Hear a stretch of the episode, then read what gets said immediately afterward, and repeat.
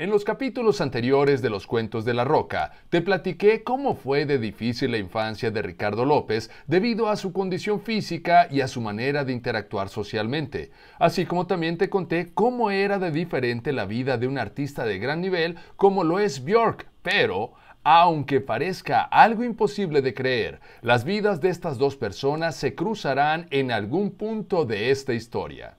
Durante la adolescencia, Ricardo López decidió dejar la escuela para perseguir el sueño de convertirse en un artista famoso, por lo que su intención era ingresar a una escuela de artes, lo cual nunca se atrevió a hacer por miedo al rechazo. Debido al trastorno físico que padecía Ricardo, su cambio hacia la etapa adulta no se llevó a cabo de la manera ideal, ya que éste comenzó a subir mucho de peso, además de que también padeció de ginecomastia, lo cual consiste en el desarrollo de las glándulas mamarias masculinas, situaciones que obviamente agravaron aún más su baja autoestima. Pese a que Ricardo siempre tuvo una relación muy estrecha con su madre, cuando él cumplió 15 años se fue a vivir a Florida junto con su hermano, por lo que ya nunca más la volvió a ver. Para mantenerse, Ricardo le ayudaba a su hermano en un negocio que tenía de exterminio de plagas, pero, además de eso, no hacía nada, por lo que cada vez se recluía más.